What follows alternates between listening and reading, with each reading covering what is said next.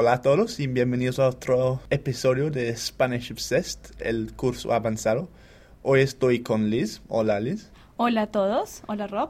Y tenemos una invitada muy especial.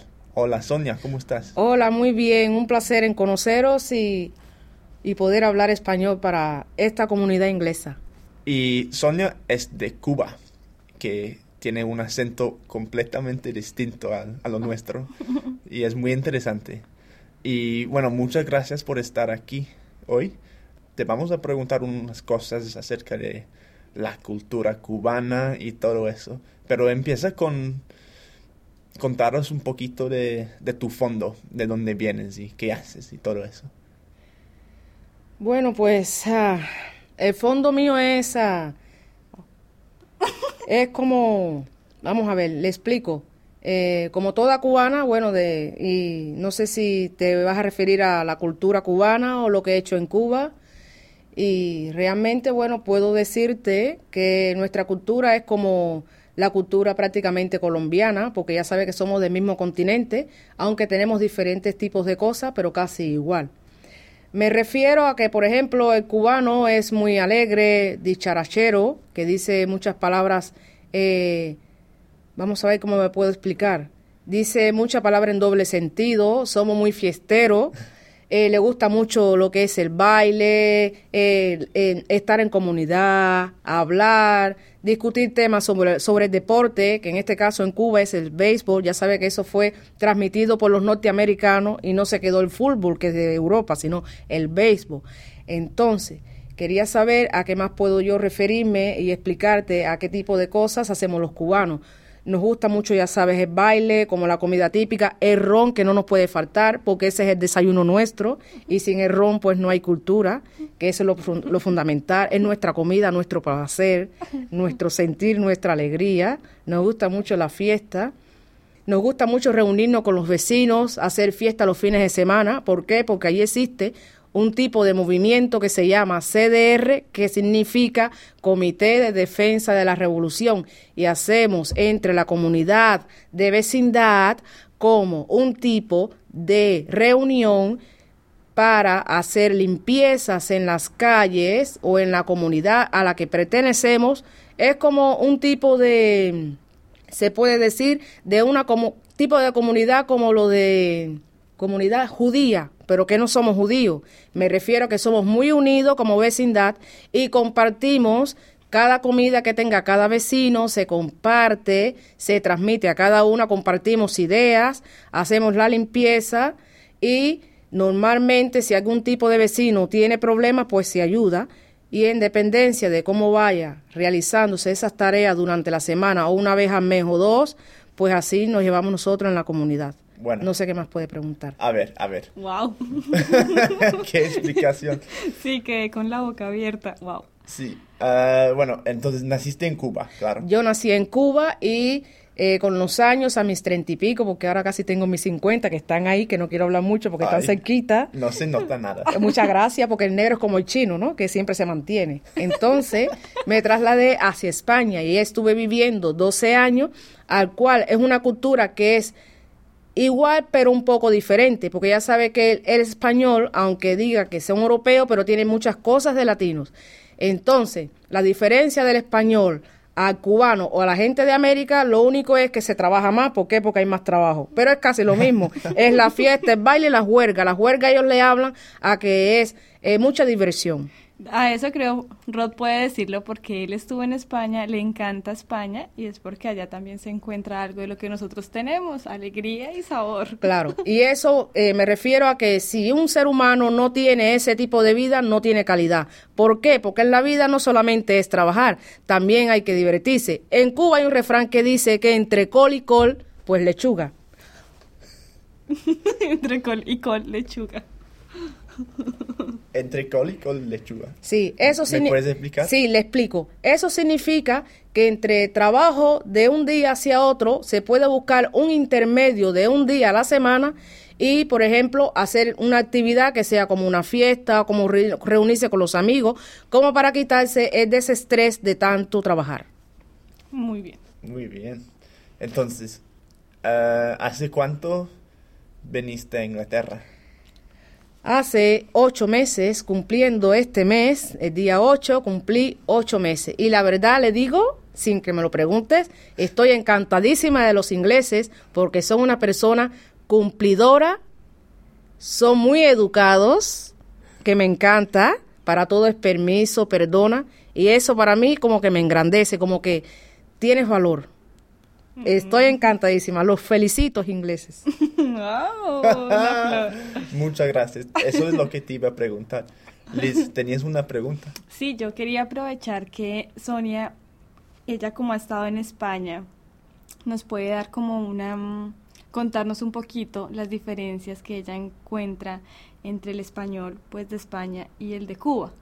Entonces, ¿cómo puedes comparar un poquito los acentos, el idioma? No hay comparación, yo sé, pero tienes como la experiencia de estar varios años allá y cómo es en Cuba. Entonces, las personas que están interesadas en aprender español pueden notar cómo es o qué nos puedes contar acerca de, de- del español de tu país y de lo que viviste en España. A ver, yo le puedo contar desde mi punto de vista como cubano, que es como todo, ¿no? Cuando hay eh, diferentes eh, lugares de un país, pues claro que no se habla igual, se habla un poco diferente y se transmiten muchas palabras que a lo mejor en otros lugares pues que no se menciona. Por ejemplo, eh, el cubano eh, tiene mucho angó popular, como muy, muy directo, como muy, vamos a ver, muy pueblerino, muy de pueblo. Eh, ya sabes que nosotros eh, hemos recibido el idioma español por los españoles, que fue la herencia que nos dejaron a nosotros los de América.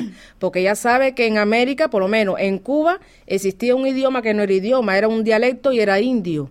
Entonces, a través de los españoles transmitidos durante los siglos de los siglos, amén, hemos recibido esa, edu- esa educación y esa, ese idioma español. Bien, en España, pues es diferente en dependencia de los lugares.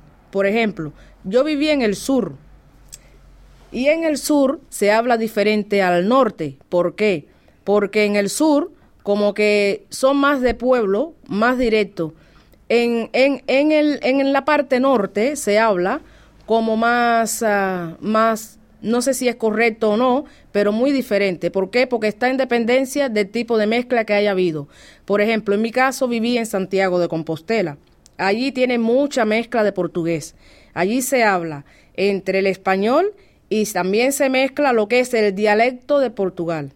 Entonces, normalmente existen diferentes tipos, no de lenguaje, que es lo mismo, pero con diferentes tipos de dialecto, como si vas a Barcelona y lo vas a escuchar con un acento diferente al de Galicia. Vas a Madrid y para serle sincero, yo como cubana, como que vengo de Cuba, nos gusta mucho el acento de la capital. No sé por qué, pero a mí por lo menos me encanta.